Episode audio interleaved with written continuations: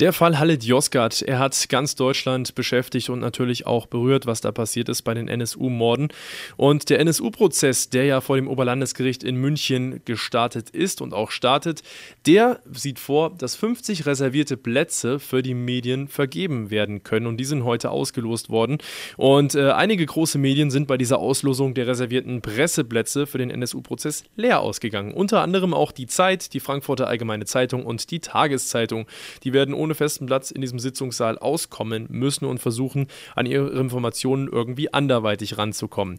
Ein freier Journalist aus Berlin hat jetzt schon dagegen geklagt und nicht nur er klagt, sondern auch die Taz möchte genau dagegen klagen.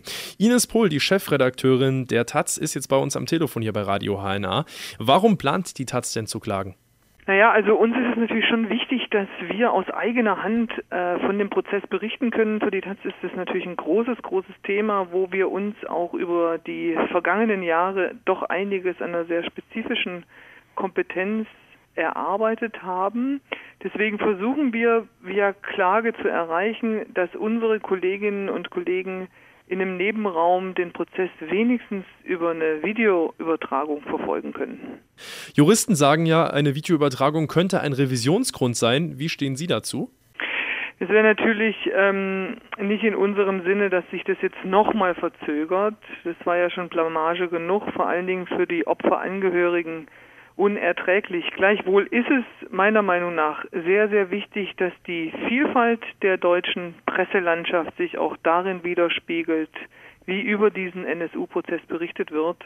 Und es kann ja wohl nicht sein, dass nur die großen Konzerne wie Gruner und Ja durchkommen, weil sie eben diverse Blätter ins Rennen schicken können und überregionale Zeitungen wie die Taz, wie die FAZ, wie die Welt und letztlich auch wie die Süddeutsche wobei die wenigstens noch über ihr Magazin vertreten ist, aber die ganzen anderen großen überregionalen Zeitungen eben nicht vertreten sind, mit ihrem ganz spezifischen Sachverstand ja dann auch darüber berichten können. Und wie hätte Ihrer Meinung nach das Vergabeverfahren ablaufen sollen?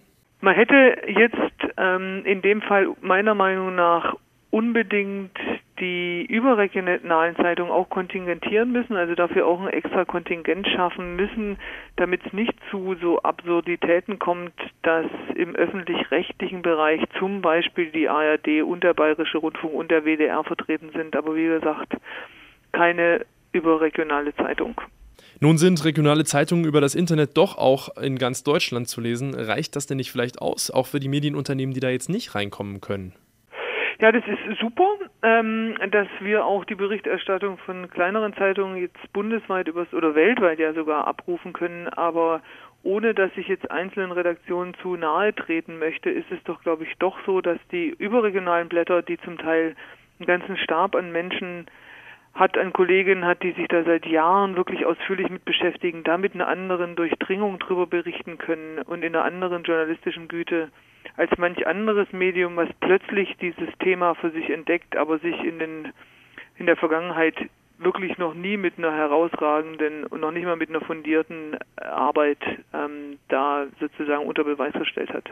Steht denn eigentlich schon ganz genau fest, dass die Taz klagen wird? Wir prüfen das derzeit mit Hochdruck und überlegen auch Kooperationen mit anderen Medienhäusern. Aber wenn eine Klage eben überhaupt keine Aussicht auf Erfolg hat, dann streben wir die auch nicht an. Aber unsere Rechtsabteilung ja, prüft und es kann, ist gut möglich, dass wir ähm, morgen sozusagen Klage einreichen. Vielen Dank, Ines Pohl. Chefredakteurin der Taz und wir sind natürlich sehr gespannt, wer alles dagegen klagen wird und ob diese Klagen denn überhaupt etwas bewirken werden an diesem Vergabeverfahren. Wir werden natürlich darüber auf dem Laufenden halten hier bei Radio HNA.